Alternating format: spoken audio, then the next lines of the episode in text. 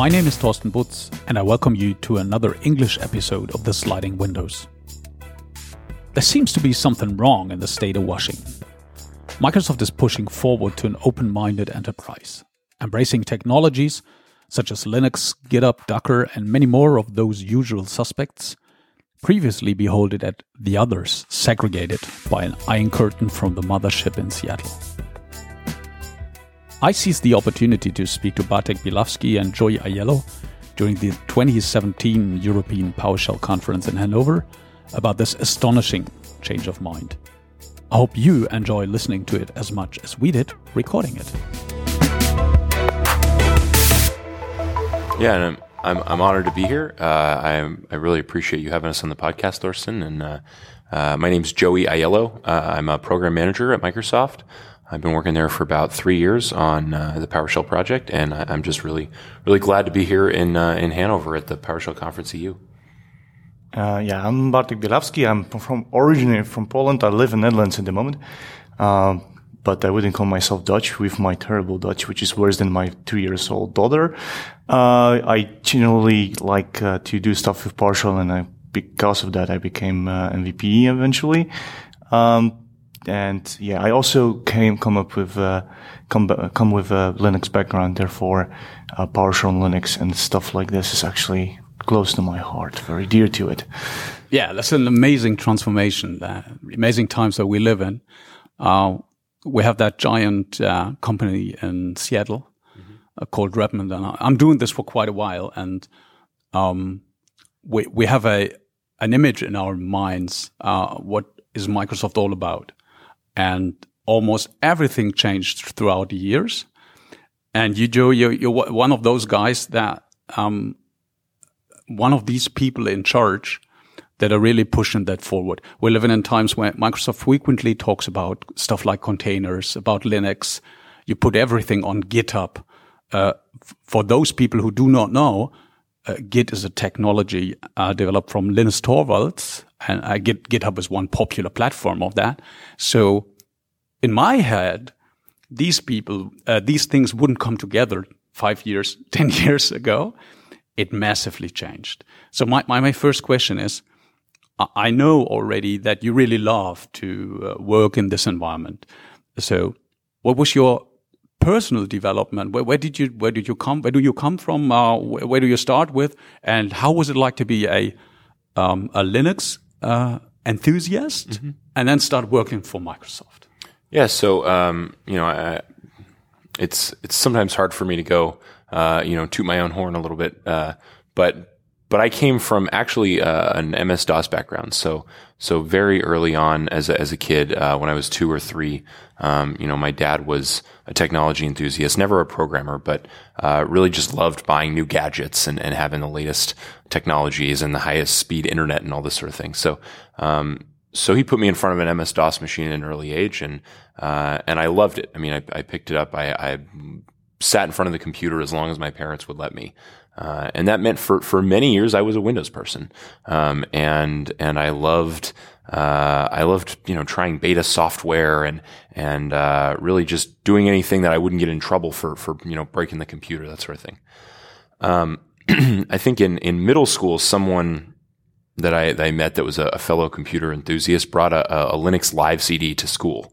Uh, I think it was Knoppix um, at the time, and um, you know I, I took that home and tried it out and uh, and I was soon, you know, trying every distro that I could get my hands on. It was Mandrake or Slackware, or uh, you know, uh, I eventually uh, landed on Gentoo as sort of my favorite distribution. And and uh, over the course of high school, I I basically got rid of all my Windows machines. I decided that uh, you know transparency and Linux was the future, and uh, you know I was I was running Wine to emulate any any kind of games or applications that I really wanted to have anyway. But I, I really was you know strict about this sort of uh, Linux only mentality, um, and and that continued for many years. And actually, uh, you know, I still kept up with what Microsoft was doing, but uh, you know, uh, eventually installed Windows 7 again. I got sick of dual booting for games and this sort of thing uh, in college, and you know, you need Office for for education, but but really, uh, just just to use all of this software that people, the, the idea that people were giving this away for free as part of their hobby,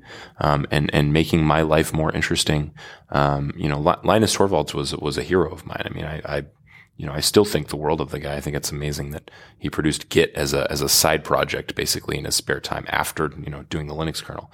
But, uh, but this is sort of my, my, you know, my background on getting into computing and, and uh, I tried to go to college for for both economics and computer science. I was a, a undergraduate at UCLA, um, and they ultimately didn't want to take me into the computer science program. So I ended up graduating with a BA in economics, which uh, you know gives me a lot of imposter syndrome at Microsoft. But uh, but I did my internship there um, and uh, worked on on uh, the OMI technology. I don't know if you're familiar with this, but yeah. this was um, basically an open source uh, Linux equivalent of the the WMI technology, the s- standards based CIM objects and all this.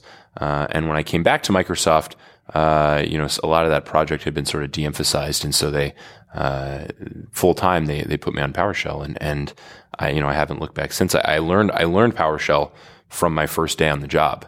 So, you know, for the last three years, it's, it's been very humbling to come to conferences like this because I know that essentially everyone in the room has been using PowerShell for much, much longer than I have and, and know much more about the product. So I hope I didn't go on too long here about, about myself, but I, I just, uh, you know. that's funny in many aspects because, uh, I don't know if you ever met Mr. Knopper. I met him sometimes. He's a German guy. You know, I'm not quite sure where he lives, but uh, here in Hanover, where we are, there is the uh, largest uh, computer fair, um, I guess, of the world. And this is one of the places. If you go to, you you meet people like him, and then you get the uh, the latest and greatest Knoppix edition. So that's quite funny. So. Um, yeah, very funny stories of how people come together yeah. at the same places, mm -hmm. uh, and you never expected it. and it really, like it really was the the sort of physical uh, uh, co-location. I mean, the internet is a beautiful thing that it allows yeah. us to communicate over these great distances, but but meeting someone in the flesh and blood who you know hands definitely. you a CD is is is very different. Yeah, it, definitely. Um, in my mind, I have a quote from Jeffrey Snover. Um, in, in, in, one of his uh, to me personally famous videos, he talks about the renaissance of the command line. I, I, I always think about it because the main question is, what does he mean? Is that you, you said you come from a DOS background, mm -hmm. so you can interpret interpret this like this is back to DOS. What sometimes customers say, and I personally tend to say, no, no, this is back to what the Unix guys did before. Is it fair to say it like this? Yeah, no, and I, I, nothing makes me happier than walking into a coffee shop and, and seeing someone with a shiny three thousand dollar MacBook Pro uh, uh, or Surface Book, uh, you know, running a Tmux with you know with four yeah. terminal windows, and and and this is. Um, you know, I think it's it's really a, a, beautiful thing, and I think I think things too like the Raspberry Pi have really contributed to this.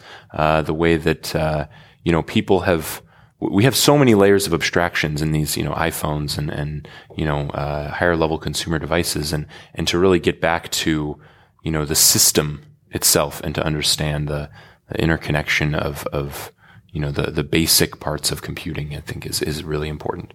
I guess that's the main reason why people um, love these old legacy home computers so mm-hmm. much because you get a real chance to understand what's going on. Yeah, BASIC was um, it was you know, it took two lines to draw a line on the screen. Yeah. You know, and now it's, uh, you download a hundred libraries and, you know, try, try, to set up your IDE. It's, it's crazy. So, yeah. um, uh, Bartek, you, um, it seems that you say yes to the theory that the renaissance of the command line is, uh, more or less the renaissance of Unix ideas that now we see show up in Windows.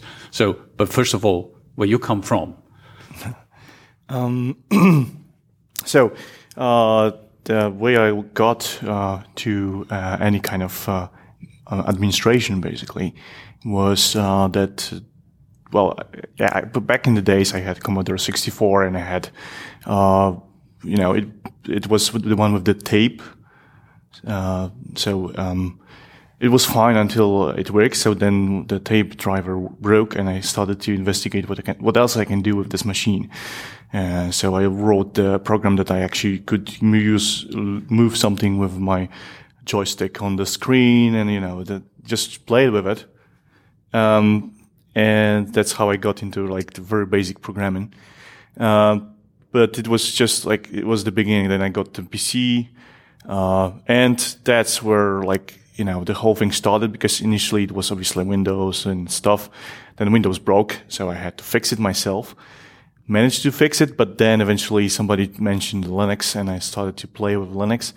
And um, the administration part started when we, we, together with my friend, we decided, okay, let's just uh, in the campus in the in the university. We decided, okay, let's just let's just have a server over there. Let's invite some users outside inside to log into it, and mainly just just IRC from that because we had you know with the campus we had really nice name. It was I think it was the name of the server was Devil. So we had a really nice logo that we stole from FreeBSD, you know, this nice, nice uh, logo that they have for their uh, um, distribution. And we basically just played with that. And um, and I tried to get hired as a Linux administrator, but I met with the person that just asked me so many questions I didn't even had clue what the guy is asking about. So I ended up with the as a Windows admin because my knowledge was good enough for that. Um, but my my colleague that actually hired me, he know he knew my background, so he asked me, okay, we have the CMD script that we used for the uh, backing up user profile when the log in and stuff. Can you make it better? And it's like, oh, CMD, you gotta be kidding me now. I mean, I, I use all this old grabs and stuff, and now all of a sudden I have my hands tied and I have to do that with CMD. Um, uh, but then I just started to, to play with it and I eventually got it to do what I wanted it to. Uh, it wasn't beautiful. It wasn't perfect, but it worked. And then I, um, I think it was 2009. So I was pretty late for the game. I installed PowerShell on my box. Just, I believe I wanted to do something with WMI and there, that's why I needed that. And there was no way back for me. And I do agree that there's a renaissance of those uh, Unix ideas because, um, and actually, uh, probably most of the Linux guys won't agree with me, but the whole idea of having uh, objects traveling through the pipeline made a huge difference. So I'm, yeah, I do write scripts, I do write modules, but in heart, I'm generally just one-liner guy. So uh, the idea that I can do so much in so so few uh, characters. So the golf is also big on me. It's like uh, if you have like code golf. Uh, so the code golf is generally when you try to solve the problem with as few characters as possible. Well, I always try to make it as as short as possible uh, and enjoy it. Uh, the whole process of uh, like coming up with the different solutions for that. So yeah, definitely I'm a command line person. Um, so I usually just have a command line open all over the place. I on one side of my I have two screens that work. So on one screen there's ISE with uh, with console, and on the other side is uh, uh, console uh, con, conemu conemu with multiple terminals, and you know it's it looks like I'm not I'm just typing text all day. That's that's all I, all like I do. in a movie. Yeah, exactly. Like all this, uh, you know, hack mover, movies where people start typing yeah. meaningful or meaningless, depending on how good the uh, technical reviewer was, uh, words yeah, on the screen. So I do feel that it's really nice. And actually getting PowerShell on Linux, it's like, you know, I closed the cycle, right? Because I felt like, okay, I kind of felt like I miss uh, the good uh, excuses to go back to Linux. Uh, but now I have a very good excuse to do that. And OMI was actually one of the excuses I had to actually go back to Linux.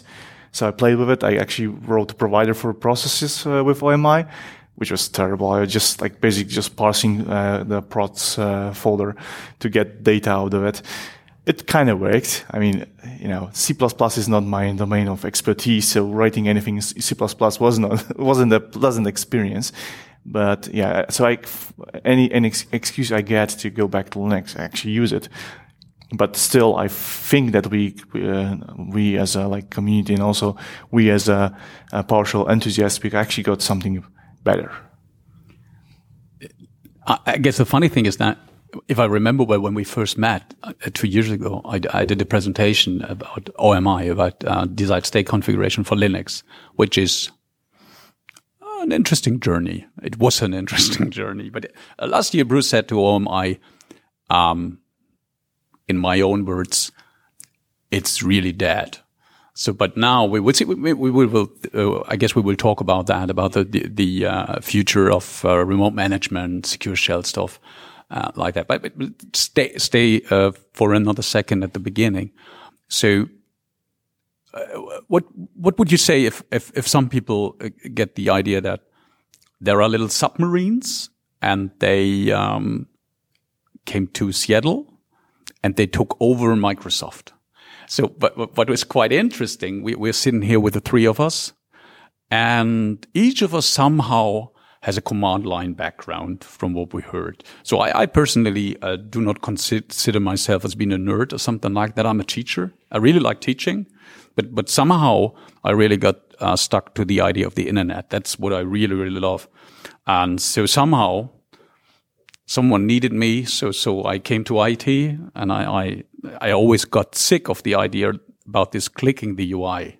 That really made me sick. So at an early beginning, I really started to to look for an alternate approach on Windows. So I, I had to learn VB script, and Tobias saved my life uh, one thousand times. Without people like Tobias Weltner or Holger Schwichtenberg and all the other guys, Don Jones, all the books, I didn't have any chance to survive.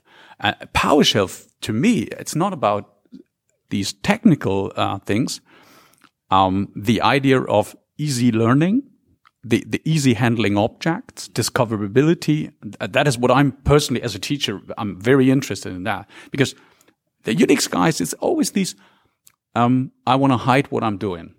So what you said about shortening commands, that what Lee Holmes does on Twitter, uh, keep it as short as it can. And nobody understands it. And it's my job to retransform it to something readable. But, um, but let's come back to the submarine theory.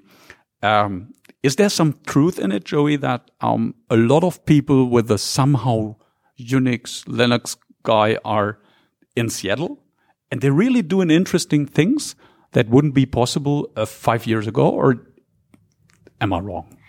Well, this is, I mean, it's very interesting to come to Microsoft. Uh, I guess my, my internship would have been four years ago now. Um, and, you know, we, we still, a lot of people attribute the change to Satya Nadella, and I, I give him a ton of credit, I think, uh, as our, our new CEO. He's really, you know, Jeffrey talked about transformative change earlier in the conference and, and, uh, you know, the, the difference between incremental change and transformative change. And I, I absolutely think that he, he gave us sort of the license to embrace transformative change and to embrace a growth mindset. Um, and and I think you know a lot of young people like myself came to Microsoft with you know wide eyes and you know bushy tail, having used Linux for many years and and you know sort of uh, embrace these alternative technologies that you know maybe weren't so uh, you know I'm using air quotes here, but but corporate or or you know mainstream, um, sort of these more hipster technologies. Um, but I also think it was very interesting to come to Microsoft and to see that this sort of sentiment was bubbling under the surface for a very long time. So uh, there's you know this, this really isn't about age or uh, um, you know generational divide. Uh, it's really about this this mentality about embracing you know fresh technologies and embracing what's what's best. And I think it's it's um, Microsoft's become more uh, meritocratic, uh, and there's not sort of this idea that that uh, a technology is better because it's Microsoft, but a technology is better because it's better. And I think that this uh, embracing this idea has really allowed Microsoft technology to flourish because you you know you see internally um, you know people uh, people say oh I really love um, Atom uh, you know, the text editor or Sublime Text. And in the past, you used to have to go through a large approval process to, to, you know, be able to use this software in your laptop at work or, or even when I worked on OMI, um, there was still some vestiges of a process where, uh, you know, I'd have to get approval to, to run a Linux VM on my machine. Um, and and I think you saw you know technologies like VS Code sort of come out of Microsoft embracing um, you know this this meritocratic approach and and say you know why can't we have something like Sublime? You know, this is, this looks great. I love Sublime. I think I can improve this. I think we can do something even better. And, and now VS Code is, is my favorite editor by far. It's, it's a brilliant piece of technology. And I, uh, you know, just a, a, month ago at work, I decided to install CentOS 7 on, a, on my bare metal machine so that I was, you know, living in the Linux desktop and making sure that, that, uh, I understood again all the aspects, uh, of, of running a Linux machine. And, and, no one bats an eye. This is not not just uh, not just you know there, there's not just less of a process for for getting this approved. There's no process, and in fact, I'm actually uh, you know complimented and, and rewarded for for showing the initiative to you know make sure I understand other customers. And you see more people with MacBooks across campus. The Surface Book's an amazing piece of technology, but no one would ever say you know how could you support Apple? No, it's a, it's a brilliant product, and and now we you know we we we let these things sort of thrive on their own merit. Um, do you really, do you think that your customers or let me say guys like, like, like me, uh, mm-hmm. partners, um, evangelizing the products that Microsoft, uh, published for the last whatsoever the long they're in the business. Um, do they, do they also embrace this idea? I, I will add something. What I see is that um, not the Microsoft employees are frustrated that something like Windows Phone seems to go away, mm-hmm. but all the partners or the guys in the mm-hmm. environment, yeah. they're really frustrated. Yeah. So, so the, the, main question is, uh, do people outside um, Microsoft embrace this idea in the partner context, or yeah. is it some work to do to figure that out. It's it's interesting you bring up Windows Phone because this is immediately what I think of too. Um, I subscribe to the uh, the Windows Phone subreddit. I I'm sitting here with my my Google Pixel XL on the table, um, but but I still like to follow what's going on in the Apple community and the and the Windows Phone community and the Windows Phone community in particular. I fully understand how they feel slighted about uh, you know, the, the Windows Phone 7, I think, was really the first, um, you know, schism where, where people felt like they were being left behind or, or, you know, the, the rug was getting pulled out from under them. Um, I think ultimately, uh, I, I really embrace user choice. I think, uh, you know, you'll see this in the way that, that we do PowerShell. I think people want to accomplish a task. Um, and you, you always see the fanboys in a community. You always see people who I'll only buy AMD chips or I'll only buy Intel chips and I'll, I'll buy Windows Phone forever because, you know, it's so much better. And, and, and I think it's just incredible that I have a supercomputer connected to the internet in the sky that I can carry in my pocket. And, you know, if, if one is a slightly better way to organize my apps on my home screen or, you know, another one, I, I, like the voice dictation feature a little better. This is just details, right? And if that's what you prefer, then by all means pick the best thing that you prefer. But, um, but I think really, I, I think it's a vocal minority of people that feel, uh, like, only a single technology is, is okay. And I, I think I'd, I'd hope that, you know, Windows fans, as much as Apple fans or Linux fans, have embraced this idea that, that all of the technology that we're living in is incredible. It's all revolutionary.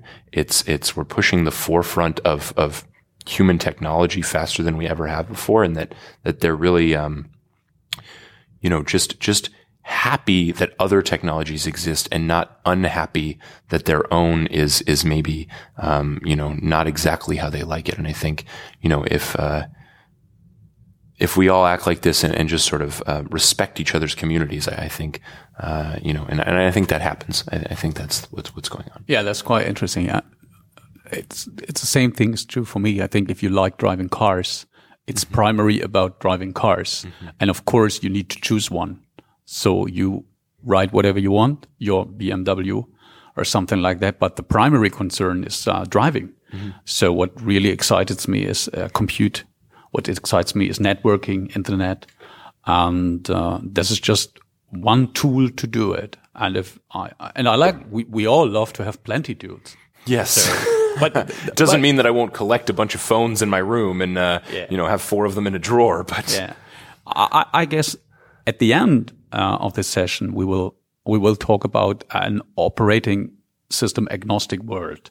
But we just have to wait just a few minutes to, to come to this point. But because I think this is a very interesting future to think uh, on another level about these things. Um, you said that you were hired at a Windows company. Yes. And um, it, it's very often it's it's like that that you're the one special guy with the orange cloth or something like that, with the penguin or something like that. Uh, do you think that your colleagues, your customers, your environment really embrace this idea of the new Microsoft using all that open source stuff, completely opening, uh, open to command line, to all the things that you personally love?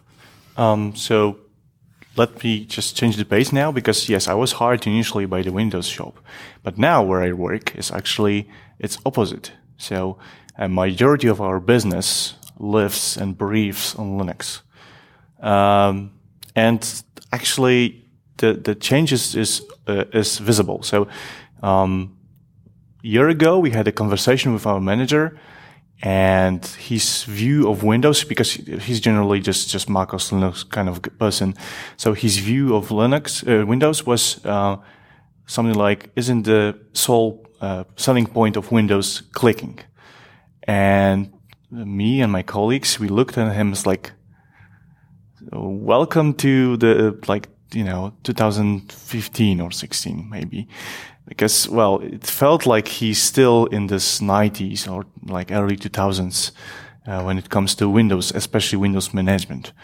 And um, I would say that uh, it's um, it's changing over time. So uh, in my company, initially there was mainly those Windows admins that like to click. And then we got people like Jaap and I joined soon, uh, not long after. And then we hired a few more people that are actually more uh, in the, like, let's do it with command line or PowerShell and eventually DSC and stuff like this. And, uh, I think that actually that opened eyes for the people that were around us. Uh, so our folks on the Linux side, they were actually initially just like kind of poking us uh, that like you are the clicky guys and, and stuff like this. But when they learned that we actually do most of the things on the command line and we just don't touch GUIs unless we really have to do that, then they realize, okay, that's the, the person I can talk to. So we can speak the same language, even if we use different shells or different, uh, uh, they use Python, I use PowerShell. We, and the funny fact is that now I'm in the team that I'm the only Windows guy in the team. Uh, so yeah, they will, okay, occasionally they will bash uh, Windows or generally like Internet Explorer, which I do myself too, so I don't care. But uh, the point is that um, uh, it's really funny to be in the team of uh, the guys that generally just just do Python, do Linux, and they prefer this this world. And um, then I step in and I just speak about my PowerShell things and they kind of see the, the, the value in it. They, they see the nice ideas coming from this side. Uh, and, uh, what was actually very encouraging that the, uh, the manager eventually like a month ago or two months ago, he actually, I didn't participate in the meeting, but there was, uh, my colleague who is here, also Daniel, he was participating in this one. And the, the, the view of the, from the manager was that actually the Windows guys are better in this automation and, and, uh, you know, configuring stuff with DSC than you guys with the Ansible and, and whatever. Uh, maybe not better, but they, they're catching up very quickly. So they're, they, we see the improvement happening faster on this side. Uh, that was very encouraging. And they actually did that. First of all, they see the value in it because obviously automating anything is, is always valuable because then you can, um, change faster. And we are heavy, uh, development shops. We have a gazillion of developers. Uh, I think that, uh, like, if you put business next to the developers, I think that like equally big groups. So development is very important for us and faster we deploy, faster we can we can get things, and it's all uh, proprietary code, so you cannot really like just install the next version of uh, wherever because we don't get even a MSI, so we really have to find a way to deploy it in, in a way that actually works for the end users. Uh, so I would say that uh, that new Microsoft, when I when I actually mentioned things, sometimes actually the problem is that sometimes I don't mention them. They come to me as like, Bartek, did you, have you heard about this new thing that they open source this or open source that? So they do follow this, this news from Microsoft. Sometimes they're actually quicker than I am. So uh, the whole, uh, Docker thingy that happened recently, they actually, I knew about that, but I didn't mention because I think it was under NDA, so I couldn't really speak about that. So I missed uh, the actual announcement of the, the whole thing. And they, they came to me, it's like, Bartek, I heard about this container Docker on, on, on uh, Windows was just like, Yeah, yeah, I know, I know. It's, it's just like the whole sole fact that they were actually they were they were uh, um, you know actively reaching out for Microsoft information because they felt like the Microsoft is changing. Every everybody see that that Microsoft uh, today is not your father's Microsoft, as uh, Jeffrey used to say. Uh, it's really different Microsoft than I remember from the past. Uh, I got a quick comment on the value. Just recently, I had the idea that everything is JSON now, and I had a customer, and they figured out something. Um, they exported some JSON data and they started to, to write a parser to import that stuff. They really uh, suffered from that. And then I came to, to explain a little bit about PowerShell and, um, th they experienced that and there's no need for a parser. The, the objects are already there. And then we figured out within a second that you simply have to do the web request. You do not even have to create the file, of course. And then the data is there. And yet one minute further, they discovered that there is a module in the PowerShell gallery. Uh, so they installed the model, model mo module for this very product. And now they didn't even have to figure out the JSON data anymore. And it's this makes such an incredible difference because this really saves money. They would have spent, uh, I guess, weeks uh, to really figure out how to handle that data. But now they get the generic objects and that's it.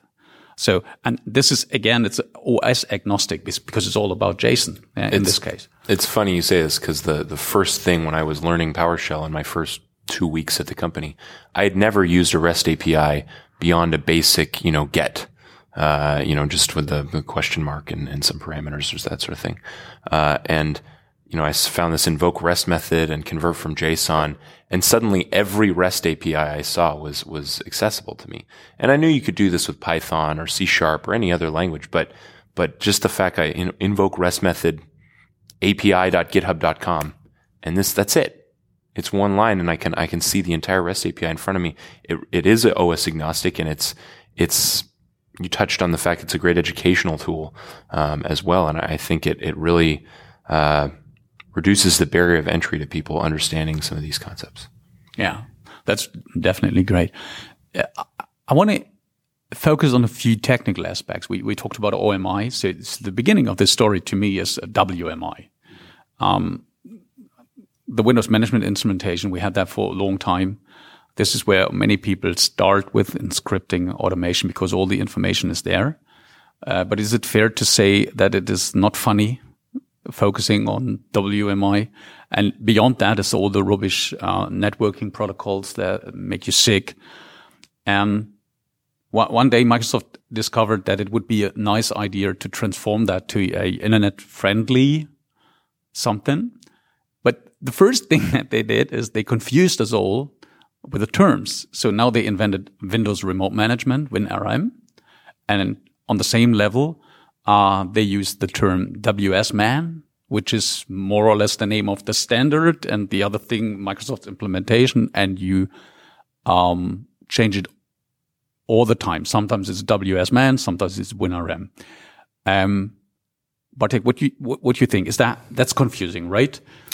Um, Do people get that? And yes. if we then talk about OMI and CIM commandlets, it gets yes. even weird.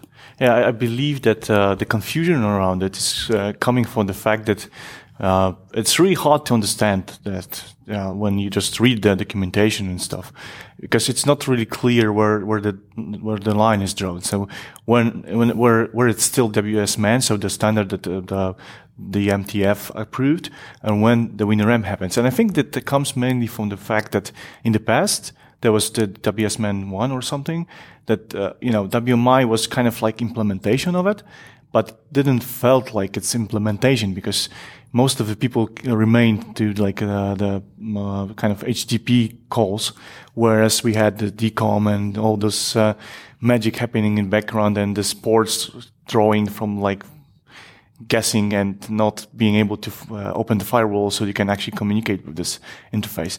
And to be honest, I often get confused myself even. Uh, and when I actually get confused, I usually just ask Alexander because he has a brain that is big enough to actually contain all this knowledge. but the truth is, yeah, people get confused. And I, but honestly, the, the good thing is that even if they get, get confused, uh, because the, this WinRM is actually implementation, not just like let's just break it completely and just do something different with it. I think it's uh, that makes it easier to actually ad- uh, adapt because with the same uh, CIM commandlets, you can actually talk to VMware CIM uh, providers without them installing anything special. They ha- already had the CIM providers, and you could uh, actually talk to those uh, CIM providers with the same commandlets. Whereas with WMI commandlets, well, that wouldn't work, work at all, right? Because uh, it was expecting something different. It was expecting DCOM to be present on the, the remote end, and um, yeah, you, you had to change the port or something, but it still worked fine. And I've, I believe that this, this drift towards making things, uh, like following the standards rather than inventing the standards around uh, the, uh, something that exists in the, uh, in technology in, uh, general public. It's very good. I think that's actually maybe even more important than things like PowerShell and Linux, because when you have it, uh, this uh, following the standards, then uh, it doesn't matter if you have Python script or you have um, PowerShell commandlet, you can still talk to the same endpoint and get uh, more or less the same results. And um, well, that means that you open the technology for others, regardless where, where they live. So this agnostics kind of become the, the, the big thing. And I believe that that opening, uh, like following the standards, was the first step to to get everything kind of uh, um, not only Windows friendly. I would say so. It's not just Windows that that can talk to those uh, those uh, endpoints. But yeah, confusion is definitely there. And I hear people like, uh, they, they, they, they talk about DSC and they say you have to enable PowerShell remoting, which is completely not true. But they will do that because yeah, eventually you get the CIM providers, everything configured for yourself. But you get much more and maybe you don't need it, but still you will, you will, you will hear people actually saying, okay, if you want DSC, enable PS remoting. Um, and I think that's, that's also a problem that sometimes people don't see uh, where where where the things kind of shift. So when the uh, WinRM stack stops and the PowerShell remoting actually starts on top of that. Uh, so how the listeners are actually related to different technologies, how the listener for CIM and I don't know event uh, forwarding is different from the PowerShell remoting uh, um, listeners. sorry, not plugins. Um, so those things are kind kind of confusing because it's and the good thing is that you don't have to really understand it to actually use it, right? So that's that's a good thing. But it's really it will be really good if the the the the, the, the maybe there is documentation that explains it all, but I really haven't really looked it up myself. Uh, I see confusion, and I don't know why the confusion uh, is there in the first place. And my idea is that some people that are um, considered experts actually confuse people by saying things that are not true. Uh, yeah, that might be true. Uh, I think there's a lot of confusion in that environment. Uh, it's definitely hard to, to use it because uh, if you have a bunch of commands and some are um, CDXML and you use a CIM session, and then you have to yet another command, and this is not CDXML, no CIM session. Then you have to do something like invoke command. So um, uh, from what my from my investigations uh, over the course of the years that you developed OMI and stuff like that, um, that the stuff in Linux is completely hidden. There is something like OpenWS man, but you find two people on the whole planet that are really interested in that. Every distribution uh, does not um, enable it by default or ship it by default, and they do. Diff- from my personal perspective, uh, they do ship different standards because there is OpenWS man is one thing, but you have other implementations. Uh, very confusing. And and the Linux guys, um, for for these people, everything is SSH. So, so the, the, the first thing, that, that's the point where we're heading for the first thing that people always ask is um, re- remoting. Why why don't you do SSH? And um, from, from what we heard over the years, uh, Microsoft always said ah, hard to implement, blah blah blah. And then OMI showed up. Uh, you were involved in that. This is the technology that Bartek um, just recently explained. Um, but you need something, you need an open port on a Linux machine. Can you tell something about the, the implementation and the ideas and how will that change if you go to SSH, what will be the future, I guess? Yeah, so I think it's it's really important to to sort of decouple these things that in the past have been all lumped together. Um, by, both by Microsoft in documentation and by users uh, and experts, as you said, Bartek. Um, it took me a lot, very long time to understand at Microsoft, and I'll say uh, I'll give a, a, brief history lesson as I understand it. I think one of the coolest things about working at Microsoft is that, as unfortunate as it is that our documentation doesn't explain these things sometimes, uh, when you you are at the company, you get sort of the the history lesson and the the you know here's what our thinking was at the time and why that thing came out so confusing. Um, and I think there was a series of these WS standards um, that were going to be implemented as part of Windows Server. Um, and it wasn't just WS management, but I think there were a, a number of others um, that you know they were trying to unify the the Windows um, ecosystem around. And as you said, WinRM is the implementation of of WSMan. Um, and then after that, you sort of had um, Microsoft trying to be more open and and transparent, and so they you know did this stuff with the DMTF, which is a, a standards based body. Unfortunately, um, the DMTF composed primarily of, of enterprise entities, um, and so it was the uh, VMware, uh, some other network vendors, I believe, Arista or somebody like that, um, and and when they when they got together like this, there wasn't um, this general open source mindset of of consensus uh, to do the best thing, but consensus of of compromise, right? And so really, you you ended up with something that uh, you know we we say in the U.S. like you know it, it had the, the whole kitchen sink, right? Like, like everything was in every object. You look at something like CIM error and it has, you know, 200 properties or something that are just, you know, 190 of which are optional. You know, it's just, it's, it's sort of a crazy, um, idea. And, and, and, uh, and so SSH really offers, uh, an elegance, I think, that, that isn't there when you try to define all these things up front in a giant spec or a giant, um, type or, or object. Um, and and the, the OMI was interesting because it tried to implement all this stuff, and it would have been great for um, I think for networking adapters, um, you know, to to be able to to talk to the same language, and, and that was sort of the the point. They wanted the entire the entire rack in the data center to all be CIM compliant, every piece of hardware, whether it was a, a computer or not. Um, and there was some some enthusiasts in the Linux community. Actually, there was a, a a guy, um, Mike. Um, I'm blanking on his last name right now, but but he uh, had something called Open Pegasus project, and this was actually a precursor to OMI. Um, and and this was, uh, you know, we we hired him to do the OMI work, and and you know he really loved the idea of WSMan and the idea of CIM.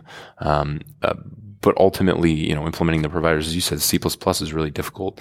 Uh, you know, and, and to a lot of Linux people, this was a solved problem already, right? Yeah. This wasn't, they were, it was a, it was a technology, uh, in search of a solution rather than, than a problem in search of a technology. So, um, so Linux users say, yeah, why not SSH? Why can't you use this thing? And, and, and, Unfortunately, I think a lot of people also don't understand that SSH is really two pieces of technology. It's a, a transport protocol, and it's also uh, an interactive environment for for you know doing uh, command line, uh, you know, command line interactive command lines. Um, and so, when we sort of embrace the decoupling of those two concepts, we realize that ultimately you can use the transport protocol to pipe any kind of secure data you want. Um, and this is why uh, the PSRP over SSH uh, was a relatively quick quick project to bootstrap. Uh, it was one developer, uh, Paul Higginbotham, and, and a couple others working a little bit on the side. But but I, I think he had a, a, working prototype in three weeks of starting.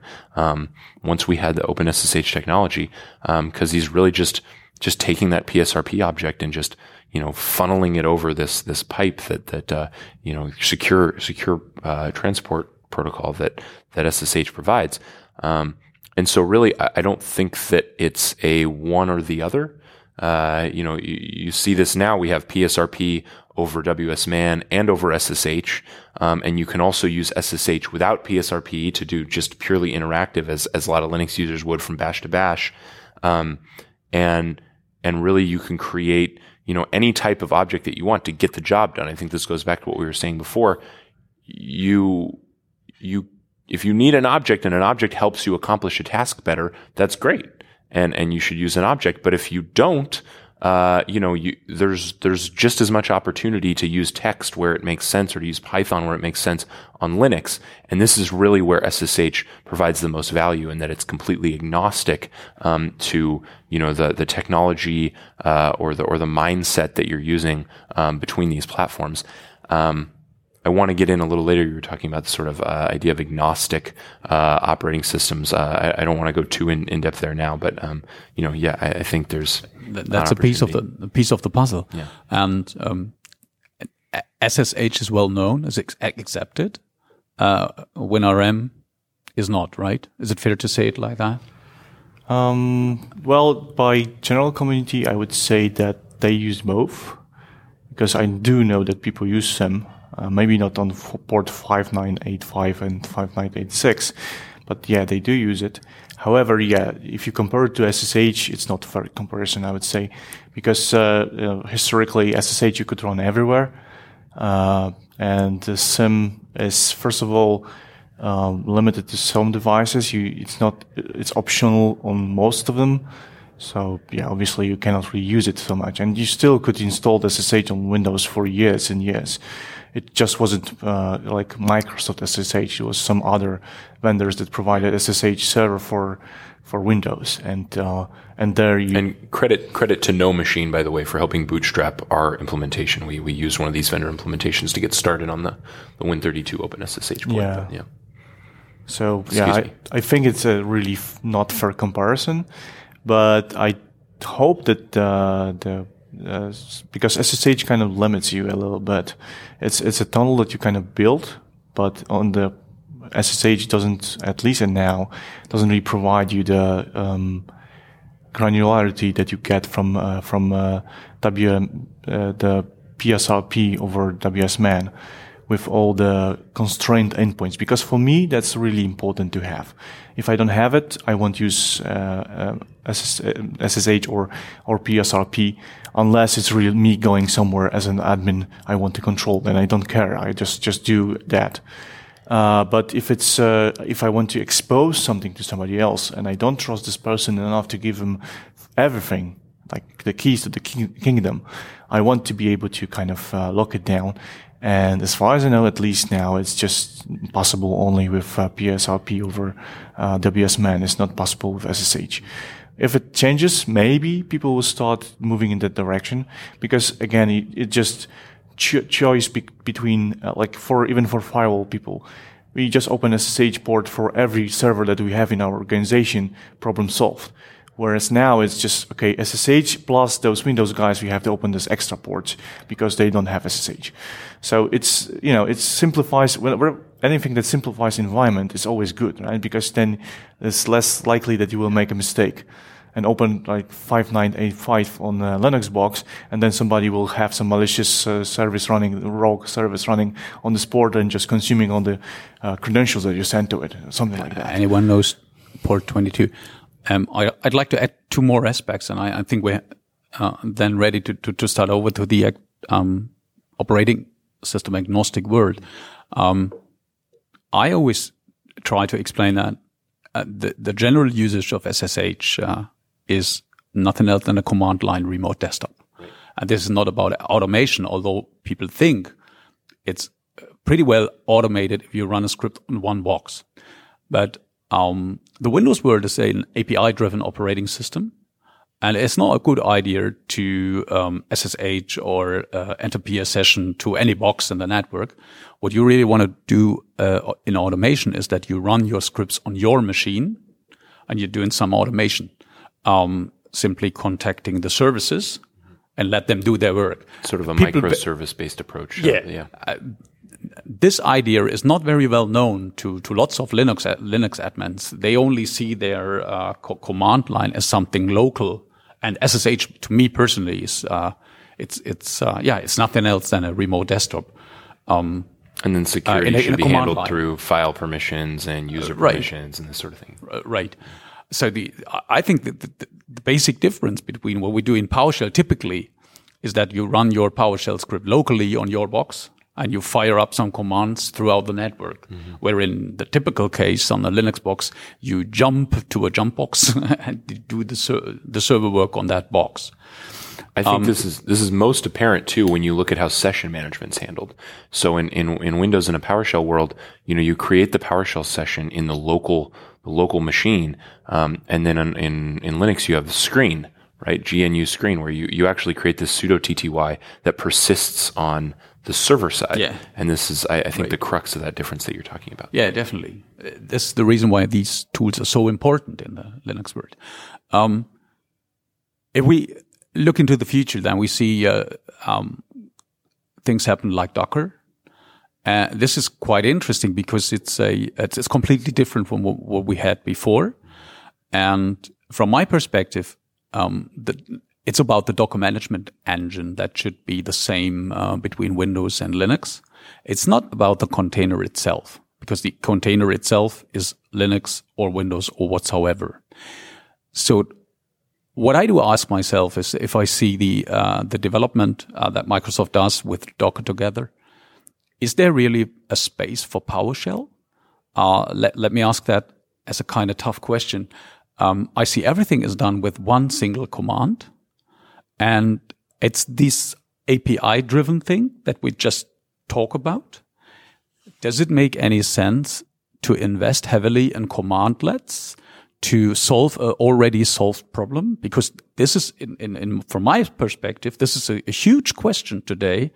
We have different approaches with Azure CLI, and um, so so so my question is, somehow is time for PowerShell for our typical approach to PowerShell. Uh, does this time pass by? And now we see specialized commands talking to APIs, such like Docker?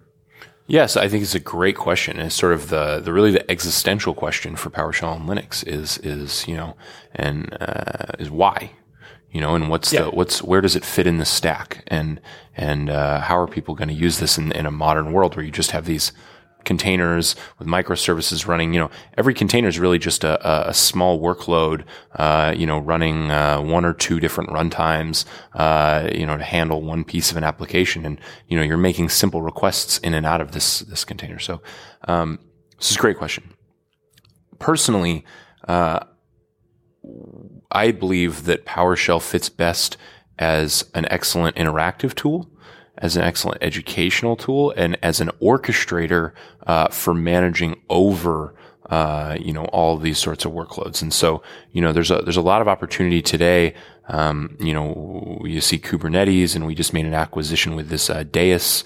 Um, and we've got the Azure Container Service and Mesosphere and all these different things that allow for, um, you know, sort of higher level orchestration of containers. And this problem has not been solved yet right? This is a very, very difficult problem to, to know how many containers do I need and how are they going to talk to each other and, and what's the, uh, what's the health of these containers? And, you know, should I, should I try a, a, small, tiny little remediation in my, you know, more monolithic container or, or should I just rip it down and, and stand a new one up?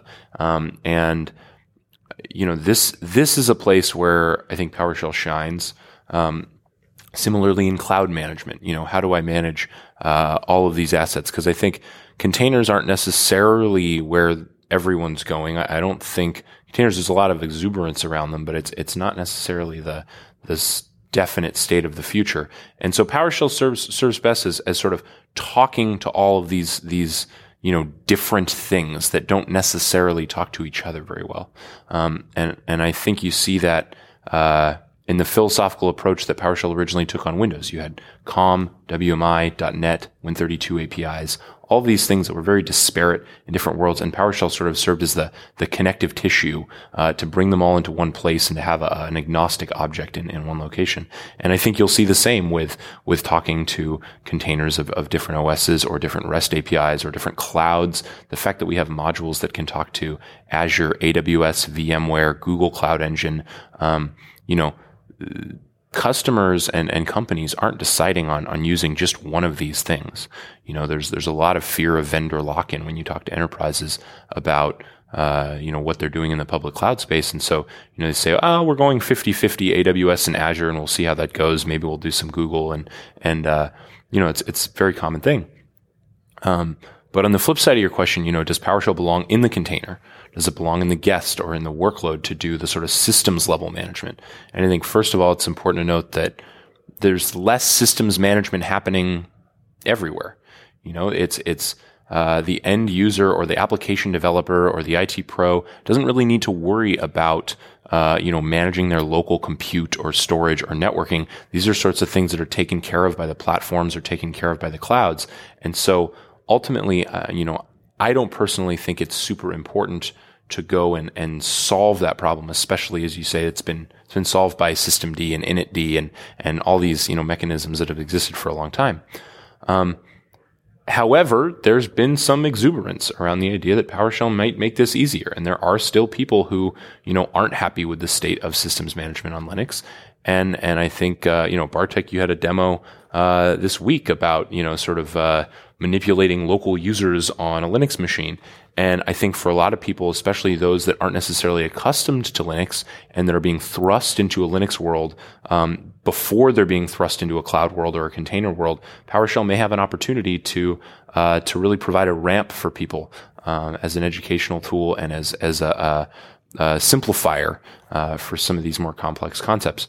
Um, but ultimately, I, I, think the most important thing is that we continue listening to our customers and listening to uh, you know people in our community that tell us what's important uh, and where PowerShell could go. Because unfortunately, there's only so many hours in the day, and we have to you know have some priorities, and, and currently those priorities lie with you know enhancing our REST uh, and JSON uh, uh, you know capabilities, and and in uh, talking to you know as many clouds as possible.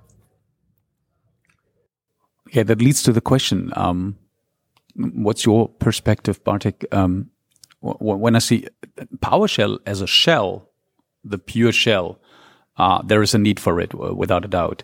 But from a beginner's perspective, PowerShell is all about commandlets. But now we talk about orchestration. Orchestration means desired state configuration and stuff like that. We, we, we write a cookbook. We do not um, operate uh, one by one. Um, so my question is, um, do we need commandlets or will the future be a shell where we do stuff with desired state configuration, which does not utilize commandlets. Uh, we use stuff like Docker or the Azure CLI, which is not a commandlet. Uh, what, what will be the future in uh, your opinion?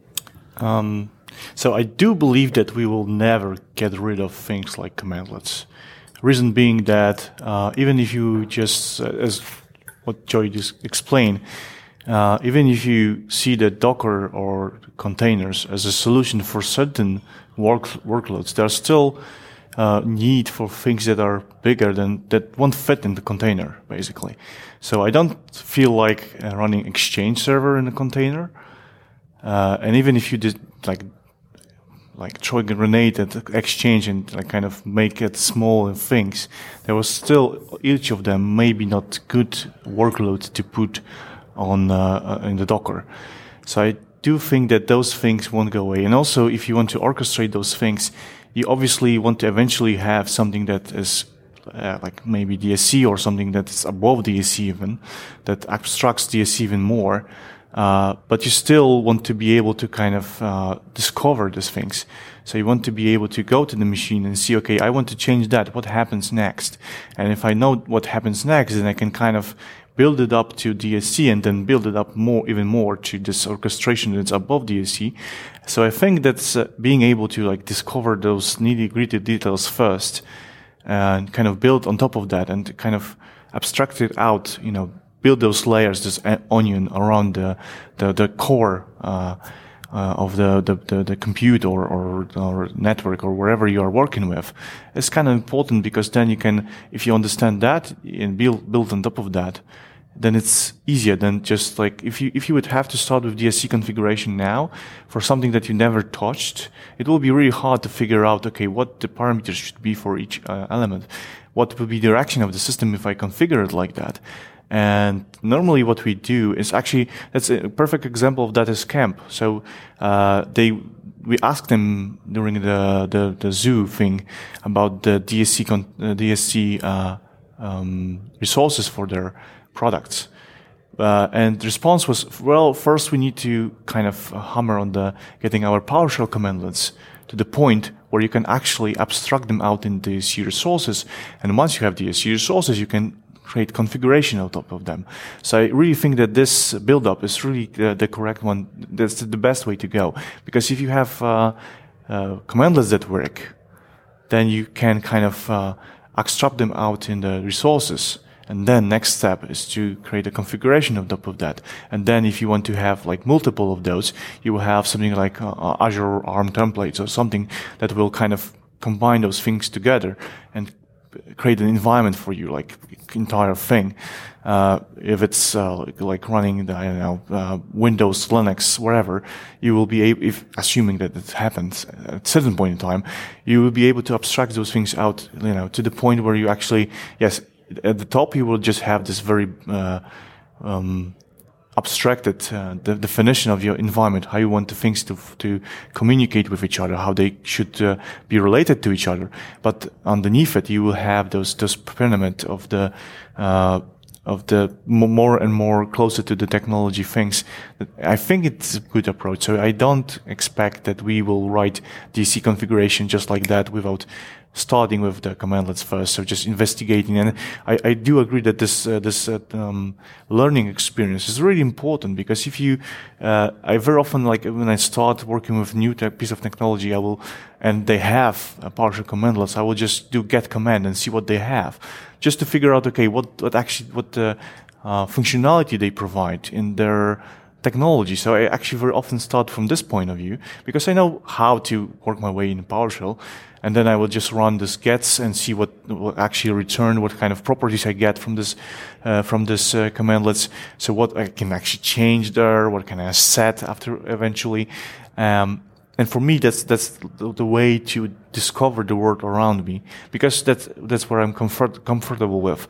I feel confident running PowerShell commands and uh, discovering them rather than just like you know clicking in the UI just to discover that. I think that's that uh, that's the really nice thing about PowerShell that it's a command line utility that allows you to discover things. Whereas if you if you go to the Linux and you don't know the uh, your Google is your uh, your friend and you have man pages, but they are very often too like you want to find this one parameter. Good luck with that. I very often just just end up with just googling. Okay, how do you do this with this command?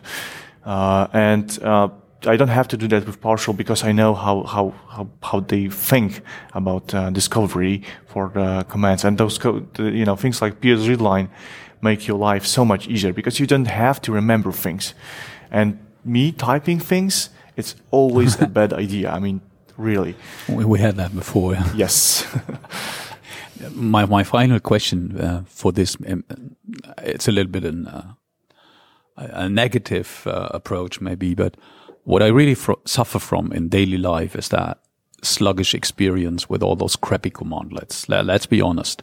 Um, from from the bottom of my heart, I, I really hate these. Uh, for example, these CDXML commandlets, and there is uh, this is the most of the commands we use today are auto-generated. That really makes me sick. You you would in an ideal world, you would have one or two commands for for a certain technique, but then you get that auto-generated. Um, uh, commandlets and you have 50 or something like that and you really can't figure out how to find where is that because there's no there's no logic in it it's simply auto generated so so my question to joey is um, uh, the problem is investing in code uh, takes a lot of money for a commercial um, company. So um, again, the, the final question is: Will it be possible to ship good air quotes commandlets that people generated, or um, do you think that will not be possible? Possible, honestly. Yeah, I mean it's it's a big problem, and and uh, you know I, I, know I get as frustrated as anyone with some of the commandlets that you know, for instance, ship in Windows uh, that just aren't up to the quality that that we'd expect out of out of uh, uh you know set of PowerShell modules, particularly uh, the auto generated ones, because they you know the the API constructs that uh, are used weren't designed with PowerShell in mind. And uh, I don't think that this problem is ever going to go away. I mean, you're you're always, you know, what you put into something, you get out of it, right? And and ultimately, uh, you know, companies and and teams within Microsoft that spend more time uh, investing in in the development of a PowerShell commandlet uh, are going to have better PowerShell commandlets, right? I mean, it's it's really not any more complicated than that. Um, but we also have to sort of provide the connective tissue and increase the coverage in innovative ways. And, and we're doing, we're doing this again. I mean, we're, we're, uh, I don't know how much you know about Swagger or, or Open API. Um, but there's a push for a lot of REST APIs to be documented in a schematized, standardized way with the Swagger protocol. Um, in a JSON document, and we're we're currently developing a way to auto generate uh, commandlets out of these Swagger documents. Um, primarily the, a lot of the Azure uh, APIs have now been documented with Swagger, and, and uh, this is an approach that the Azure CLI has taken uh, is in in auto generating a lot of their their commands um, out of these Swagger documents. But what's important is that uh, we provide a mechanism for sort of annotating this auto generation or, or um, you know, providing some extra metadata in the middle of the, the auto generation that allows for an enhanced experience on the PowerShell side. And this is why we've been extremely hands-on while developing this Swagger approach in, in making sure that that certain mappings happen correctly. For instance, um, you know, we looked at all of the verbs across all of, of, of Azure APIs, um, and you'll see, you know, there's a lot of uh, remove uh, and deletes, right? Both of these are present. And so, uh, you know, we, we try to do something smart here and say, well, uh, you know, if you see delete, you need to turn that into a remove. And, and this is, you know, it's, it's a very naive, uh, heuristic. Um, but it's important that that can also be overridden and that there's extremely hands-on um, design reviews happening between uh, the PowerShell team and PowerShell experts and the, the teams that aren't so familiar with PowerShell that are developing these commandlets. And, and we've, we've recognized it as a problem and, and we're, we're taking a much more hands-on approach. Um, and, and I'm sitting in a lot more, uh, design reviews and, and, uh, you know, with, uh, with other teams to make sure that, um, even when we're doing auto generation, that, that the output of these things are something that are familiar to PowerShell users and that all the, the sort of script analyzer rules pass and, and that, you know, we're supporting shoulds process in the pipeline and, um, you know, emitting uh, collections and arrays to the, the, the pipeline in the correct way and, and you know these sorts of things because it's it's a little detail that can completely break a user experience for for a PowerShell Definitely. expert. Yeah, as I uh, was fiddling around with Docker uh, Windows Server containers, uh, um, heading to this conference, I immediately noticed that the uh, still in development um, commandlets are quite special. And then I, um, with the line of PowerShell code, I found out that from all the verbs that are used in the commandlets. Um, I guess a third or something like that, uh, five to ten, something in between, are illegal verbs. And I, then you think, as a customer, as someone who consumes this, how hard can it be to check the verbs? Because there is a commandlet for that get verb. so that is really funny. And if, if then people complain about Microsoft uh, doing it wrong, that you, you, have no argument because I'll, I'll actually, if I if I can try and offer an argument here, and, and I don't know if you're talking about the uh, the Windows Server Containers module or the or the Docker PowerShell module that's currently on GitHub. Yeah. Um, and that's I think the one that they're going the to be moving to. Thing. Um, yeah, the O.1 thing. Yeah. Um, so they've actually uh, what they've done is an approach that I'm I'm sort of waiting and seeing if this is if this is maybe the right approach. Um, Docker has its own well-known set of verbs, right? Docker pull is a way to get a, a container from from the Docker Hub. Um, pull is not a verb, right? For for PowerShell. Um, so what they've done is is create aliases um, so that for a Docker expert, the PowerShell verb is more familiar. But actually, there's a um, it's an alias. The pull container image is an alias to I think register container image or or uh, install container image or something like that. And and and so you have the one that is available for the PowerShell expert, um, and then it's just a, a, basic alias for the you know the Docker expert. And I think where this most important is where uh, a user that's using PowerShell is reading Docker documentation and and seeing uh, you know doc- documentation that doesn't have the PowerShell version, and so it says Docker pull blah, and the, the PowerShell user can say pull. Oh, that's an alias to install. Okay, I can use install from now on. But uh, you know, I'm glad that it was uh, I didn't have to you know do this mapping myself. Um, Why not change the list of approved verbs? Wouldn't it be too easy? well, the the problem there is that you just you try to not have redundant verbs, right? Yeah. Um, you yeah, know, you don't want people. Uh, if I do a remove dash tab, yeah, that should give me all of the removes, and I shouldn't have to also check the deletes, right? Yeah, that's right. So I'd like to to come to the final to, to, the final ideas that we already talked about a little bit. Um, I like to quote Jeffrey Snover again. He's a, uh, he is a kind of superhero to me because he says such a lot of things that you really can think about and quote over and over again. And once he said, um, in the in the uh, in the area of Azure, uh, Microsoft is more interested in selling ten instances of a Linux VM instead of one instance of a Windows Server VM. So all we heard about uh, over the course of the last uh, hour is it's technology like JSON APIs that's get more and more important and uh, microservices. And you get the feeling that operating systems are not so important anymore in future times. Uh, you need it, of course. You need a you need a UEFI, you need a BIOS, something like that. You have a firmware firmware on your television, but you don't think about that. So all you do is you compute data. It's all about metadata. It's all about objects. So um, will we live in times uh, very soon where operating systems do not really matter? I think much? I think absolutely. Um, I think the analogy here for people on the client side is the web, right? Um, you don't. It doesn't matter what kind of machine you visit Google.com from, right, or Bing Bing.com. Uh, you uh, you know, you have a browser and uh, HTML is well understood by every browser and, and JavaScript is well understood. And, and, uh, yeah, of course, of course, there's problems and there's quirks and, uh, Bartek's doing a so-so hand over here. But, um, but, but yeah, I mean, it's, it's essentially agnostic. And I think that the user experience for the vast majority of people is acceptable enough. Um, and that really the operating system is the, it's the personal preference, right? There are quirks that some people prefer and other people, uh, you know, don't. And, and I, think we might already be there.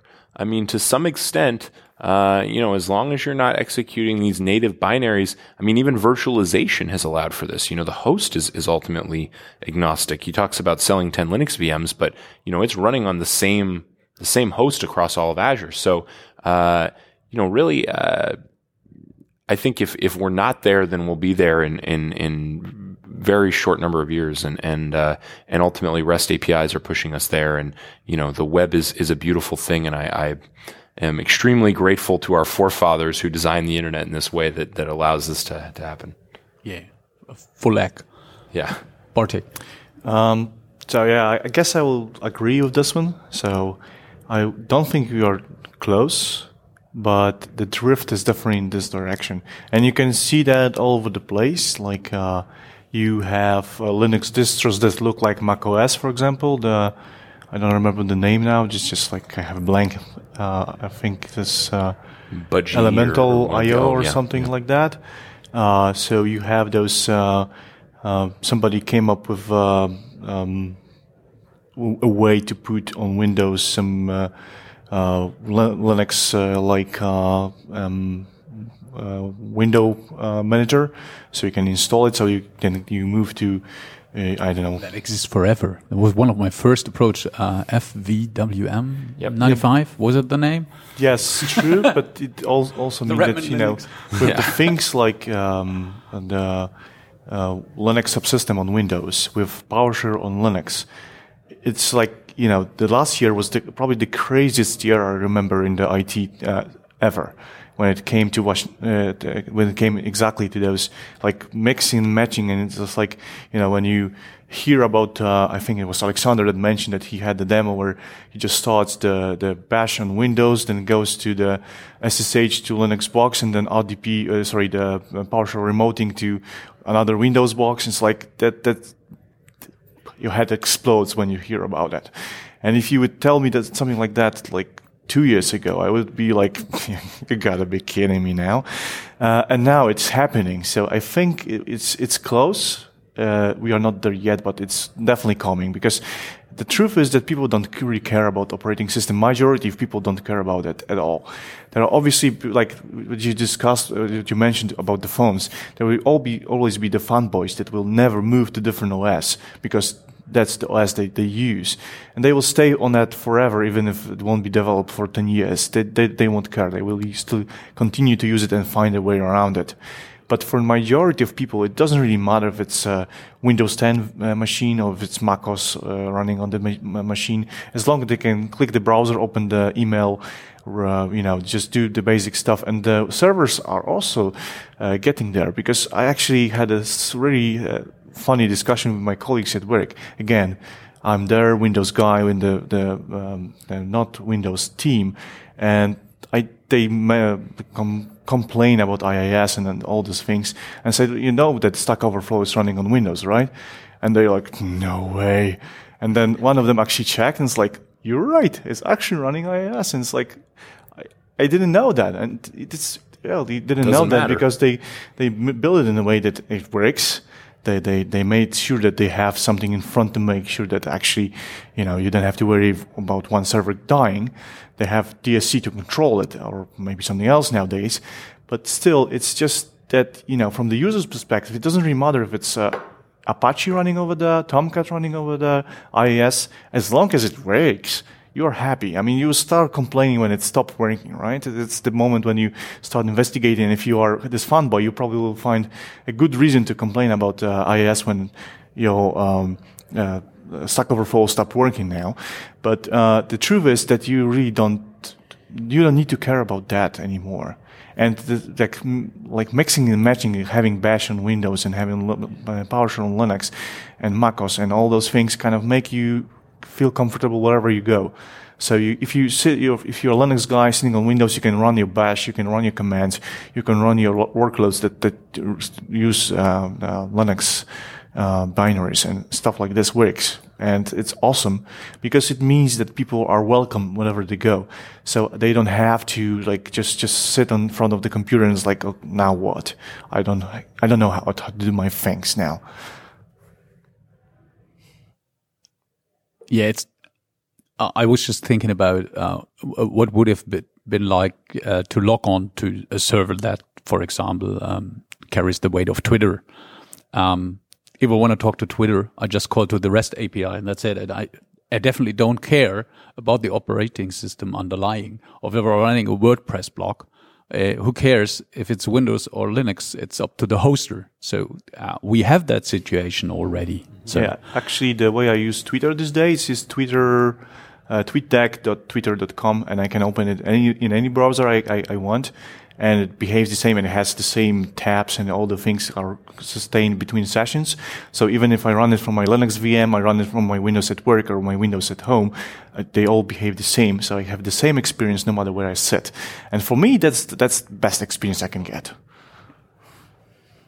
So wrapping up, um, your job is to evangelize somehow within and uh, with without Microsoft uh, the these ideas that we talked about. Uh, is your job done?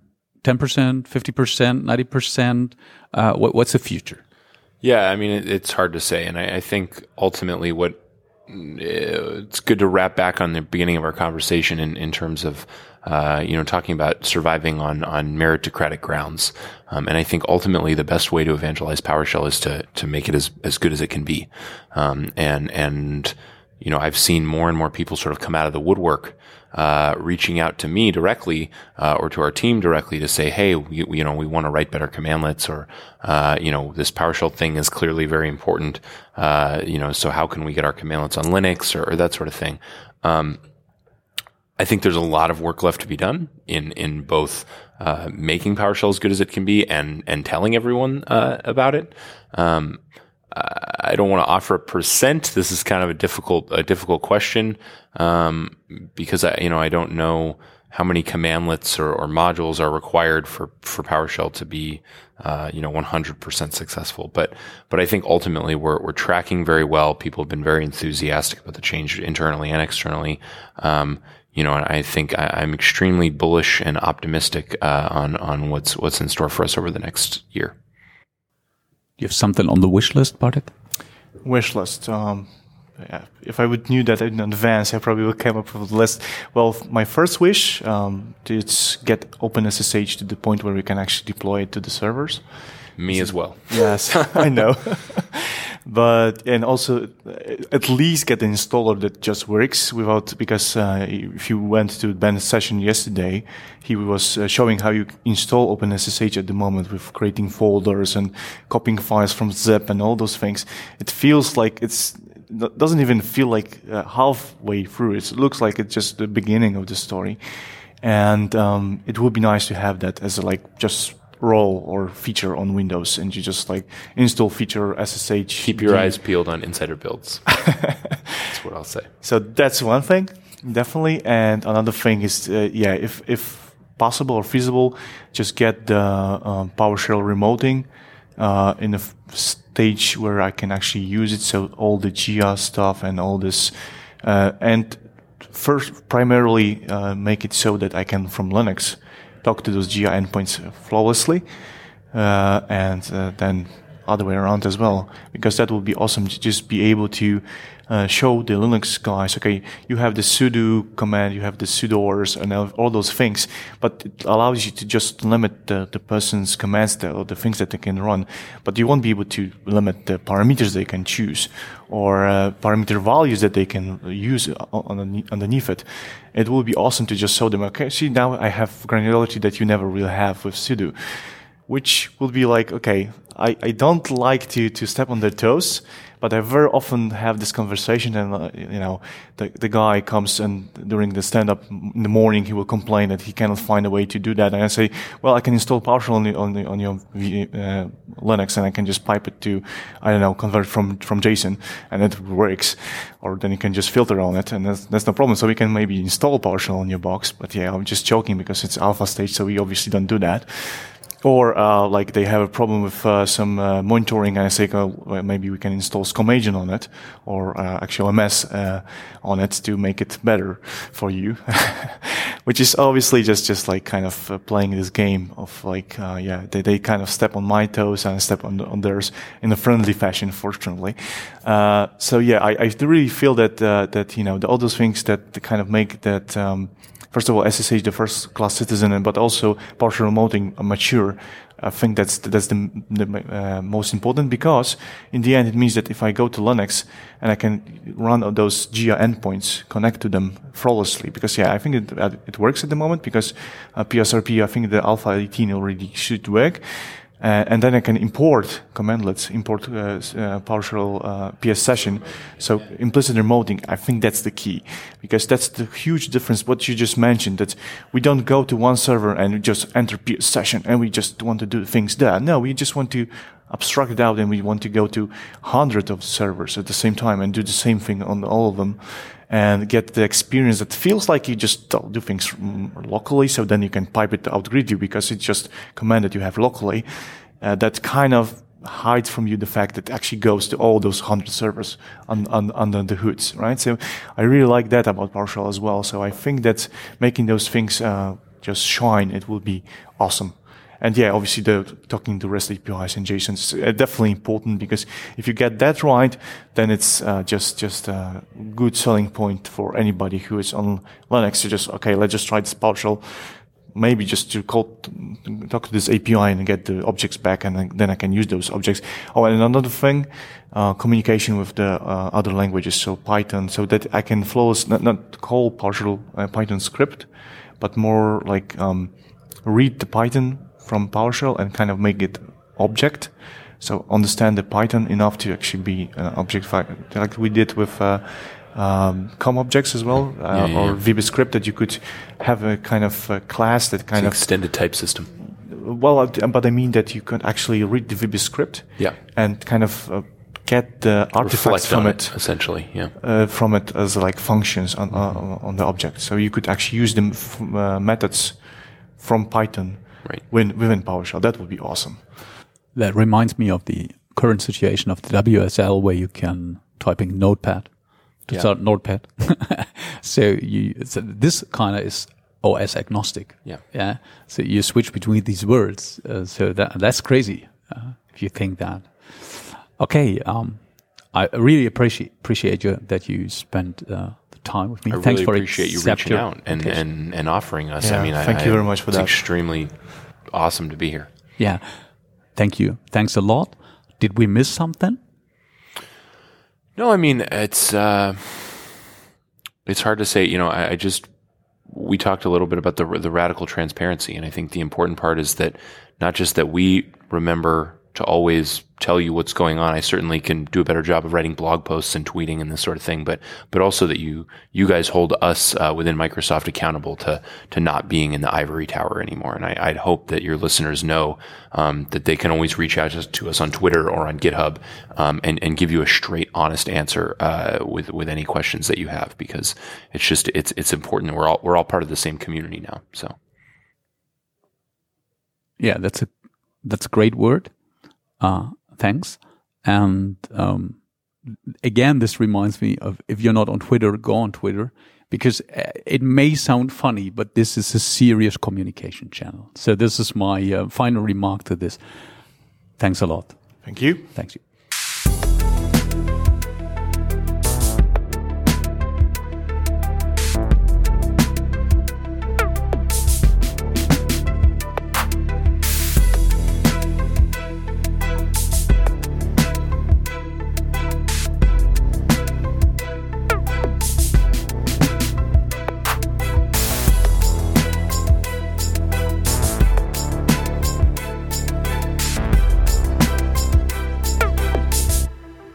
Some people think, oh, you know, what's going on with Microsoft and Linux? Is this some sort of a ploy? Look, let's be really clear. Azure is one of the most important things we're doing. And here's the thing you need to understand. In the context of Azure, we make more money if someone's using 10 instances of Linux than if they're using two instances of Windows. In the context of Azure, it's pure volume. So what we need to do is to help people consume as much computing as they want, whether it's Windows or Linux. So it is not a checkbox for us. Linux is not a checkbox. It is a business imperative that we provide great support for Linux.